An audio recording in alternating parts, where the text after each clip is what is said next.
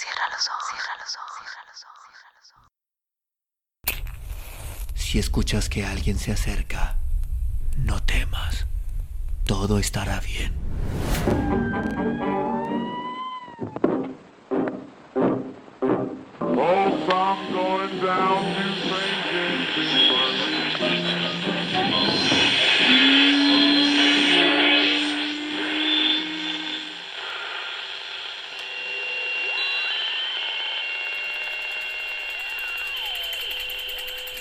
Estás escuchando, Crónica, Crónica Lunares, el lugar, el lugar donde, donde entra por tus oídos, por tus oídos. Bienvenido. La muerte. Mario Benedetti. Conviene que te prepares para lo peor. Así, en la entonación preocupada y amiga de Octavio, no solo fue médico sobre todo ex compañero de liceo, la frase socorrida, casi sin detenerse en el oído de Mariano había repercutido en su vientre, ahí donde el dolor insistía desde hace cuatro semanas. En aquel instante había disimulado, había sonreído amargamente y hasta había dicho, no te preocupes, hace mucho que estoy preparado. Mentira, no lo estaba, no lo había estado nunca. Octavio lo había... Cuando le había pedido encarecidamente a Octavio que, en mérito de su antigua amistad, te juro que yo sería capaz de hacer lo mismo contigo. Le dijera el diagnóstico verdadero. La había hecho con secreta esperanza de que el viejo camarada le dijera la verdad. Sí, pero que esa verdad fuera su salvación y no su condena. Pero Octavio había tomado al pie de la letra su apelación de antiguo efecto que los unía. Le había consagrado una hora y media de su acosado tiempo para examinarlo y reexaminarlo, y luego, con los ojos inevitablemente húmedos, tras los gruesos cristales, había empezado a dorarle la píldora. Es imposible decirte ya de qué se trata. Habrá que hacer análisis, radiografías, una completa historia clínica. Y eso va a demorar un poco. Lo único que podía decirte es que de este primer examen no sacó una buena impresión. Te descuidaste mucho. Debías haberme visto. No bien sentiste la primera molestia. Y luego el anuncio del primer golpe directo. Ya que me pedís en nombre de nuestra amistad que sea estrictamente sincero contigo, te diría que por las dudas... Y se había detenido. Se había quitado los anteojos y los había limpiado con el borde de la tónica un gesto escasamente profiláctico. Había alcanzado a pensar Mariano en medio de su desgarradora expectativa. Por las dudas que... preguntó, tratando de que el tono fuera sobrio, casi indiferente, y ahí se desplomó el cielo. Conviene que te prepares para lo peor. De eso hacía nueve días. Después vino la serie de análisis, radiografías, etc. Había aguantado los pinchazos y las propias desnudeces con una entereza de la que no se creía capaz. En una sola ocasión, cuando volvió a casa y se encontró solo, Augueda había salido con los chicos. Su padre estaba en el interior. Había perdido todo dominio de sí mismo. Y ahí, de pie frente a la ventana abierta de par en par en su estudio inundado por el más espléndido sol de otoño, había llorado como una criatura, sin molestarse siquiera por enjuagar sus lágrimas. Esperanzas, esperanzas, hay esperanzas. Hay esperanzas unas veces en singular y otras en plural. Octavio se lo había repetido de cien modos distintos, con sonrisas, con bromas, con piedad, con palmadas amistosas, con semiabrazos, con recuerdos del liceo, con saludos a Gueda, con ceño escéptico, con ojos entornados, con tics nerviosos, con preguntas sobre chicos. Seguramente había... Seguramente estaba arrepentido de haber sido brutalmente sincero y quería de algún modo amortiguar los efectos del golpe, seguramente Pero, ¿y si hubiera esperanzas? O una sola, alcanzaba con una escueta esperanza, una diminuta esperancita en mínimo singular. Y si los análisis, las placas y otros fastidios decían al fin que su lenguaje esotérico, en su profecía en clave, que la vida tenía permiso para unos años más? No pedía mucho, cinco años, mejor diez. Ahora que atravesaba la, la, Plaza Independencia para encontrarse con Octavio y su dictamen final, condena o aplazamiento o absolución. Sentía que esos singulares y plurales de la esperanza había, pese a todo, germinado en él. Quizás ello se debía a que el dolor había disminuido considerablemente, aunque no se le ocultaba que acaso tuviera algo que ver con ese alivio las pastillas recetadas por Octavio e ingeridas puntualmente por él. Pero mientras tanto, al acercarse a la meta su expectativa se volvía casi insoportable. En determinado momento se le aflojaron las piernas. Se dijo que no podía llegar al consultorio en ese estado y decidió sentarse en un banco de la plaza. Rechazó con la cabeza la oferta del lustrabotas. No sentía con fuerzas como para entablar el consabido diálogo sobre el tiempo y la inflación. Y esperó a tranquilizarse. Agüeda y Susana, Susana y Agüeda. ¿Cuál sería el orden preferencial? Ni siquiera en ese instante era capaz de decirlo. Agüeda era la comprensión y la incomprensión ya estratificadas. La frontera ya sin litigios, el presente repetido, pero también había una calidez insustituible de la repetición. Los años y años de pronosticarse mutuamente, de saberse de memoria. Los dos hijos, los dos hijos. Susana era la clandestinidad, la sorpresa, pero también la sorpresa iba evolucionando hacia el hábito, las zonas de vida desconocida, no compartidas, en sombra. La reyeta y la reconciliación conmovedoras, los celos conservadores y los celos revolucionarios. La frontera indecisa, la caricia nueva, que insensiblemente se iba repitiendo al gesto repetido. El no pronosticarse sino adivinarse, el no saberse de memoria sino de intuición. Argueda y Susana, Susana y Arueda. No podía decidirlo, y no podía. Acababa de advertirlo en el preciso instante en el que debió saludar con la mano a un antiguo compañero de trabajo, sencillamente porque pensaba en ellas, como cosa suya, como sectores de Mariano, Ojeda, y no como vidas independientes, como seres que vivían por cuenta y riesgo propios.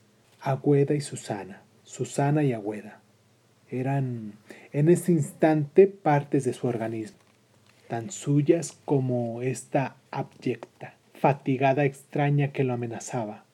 Además, estaba Coco y sobre todo Selvita. Claro, pero él no quería, no, no quería, no, no quería ahora pensar en los chicos, aunque le daba cuenta de que algún momento tendría que afrontarlo. No quería pensar porque entonces sí se derrumbaría. Y no, y ni siquiera tendría fuerzas para llegar al consultorio. Había que ser honesto, sin embargo, y reconocer de antemano que ahí iban a ser los menos egoístas, más increíblemente generoso, porque si se destrozaba en ese pensamiento y seguramente se iba a destrozar, no sería pensando en sí mismo, sino en ellos, y por lo menos más en ellos que en sí mismo, más en la novata tristeza que los acecha que la propia y veterana noción de quedarse sin ellos. Sin ellos. Va. Sin nada. Sin nadie. Sin hijos, sin la mujer, sin la amante, pero también sin el sol, este sol, sin esas nubes flacas, esmirriadas, a tono como el país.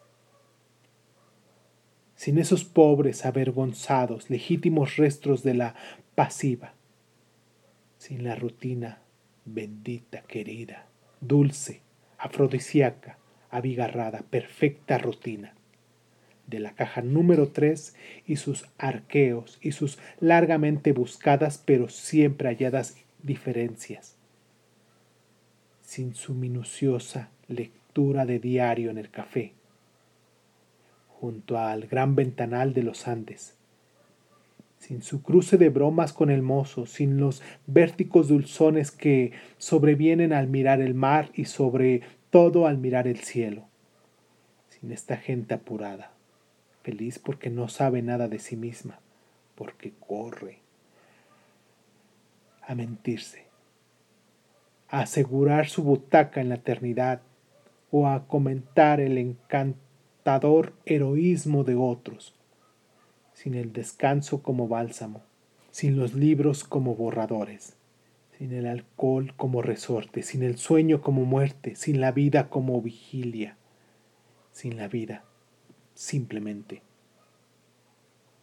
Ahí tocó el fondo su desesperación, y paradójicamente, eso mismo le permitió rehacerse, se puso de pie, comprobó que las piernas le respondían, y al cabo de cruzar la plaza entró en el café y pidió un cortado. Lo tomó lentamente, sin agitación exterior ni interior, con la mente poco menos que en blanco. Vio cómo el sol se debilitaba, cómo iban apareciendo sus últimas estrías. Antes de que se encendieran los focos del alumbrado, pagó su consumición, dejó la propina de siempre y caminó cuatro cuadras. Dobló por el río Negro a la derecha y a la mitad de la cuadra se detuvo. Subió hasta un quinto piso y oprimió el botón del timbre junto a la chapita de bronce. Doctor Octavio Maza, médico. Lo que me temía. Lo que me temía era, en estas circunstancias, sinónimo de lo peor. Octavio había hablado larga, calmosamente. Había recurrido sin duda a su mejor en materia de consuelo y confrontación, pero Mariano lo había oído en silencio, incluso con una sonrisa estable que no tenía por objeto desorientar a su amigo pero que con seguridad lo había desorientado. Pero estoy bien, dijo tan solo cuando Octavio lo interrogó preocupado. Además, dijo el médico, con el tono de quien extrae de la manga un naipe oculto. Además vamos a hacer todo lo que sea necesario y estoy seguro, ¿entendés? Seguro de que la operación será un éxito. Por otra parte, no hay demasiada urgencia. Tenemos por lo menos un par de semanas para fortalecer con calma, con paciencia, con regularidad. No te digo que debas alegrarte, Mariano, ni que te ni que te ni, ni despreocuparte. Pero tampoco es para tomarlo a la tremenda. Hoy en día estamos mucho mejor armados para luchar contra y así sucesivamente. Mariano sintió de pronto una implacable urgencia de abandonar el consultorio, no precisamente para volver a la desesperación. La seguridad del diagnóstico le había provocado. Era increíble, una sensación de alivio. Pero también la necesidad de estar solo. Algo así como la ansiosa curiosidad por disfrutar una nueva certeza. Así mientras Octavio seguía diciendo, y además da la casualidad de que soy bastante amigo del médico de tu banco, así que no habrá ningún inconveniente para que te tomes todo el tiempo necesario y... Mariano sonreía. Y no era la suya una sonrisa amarga, resentida, sino, por primera vez en muchos días, de algún modo satisfecha, conforme desde que salió del ascensor y vio nuevamente la calle, se enfrentó a un estado de ánimo que le pareció una revelación. Era de noche, claro.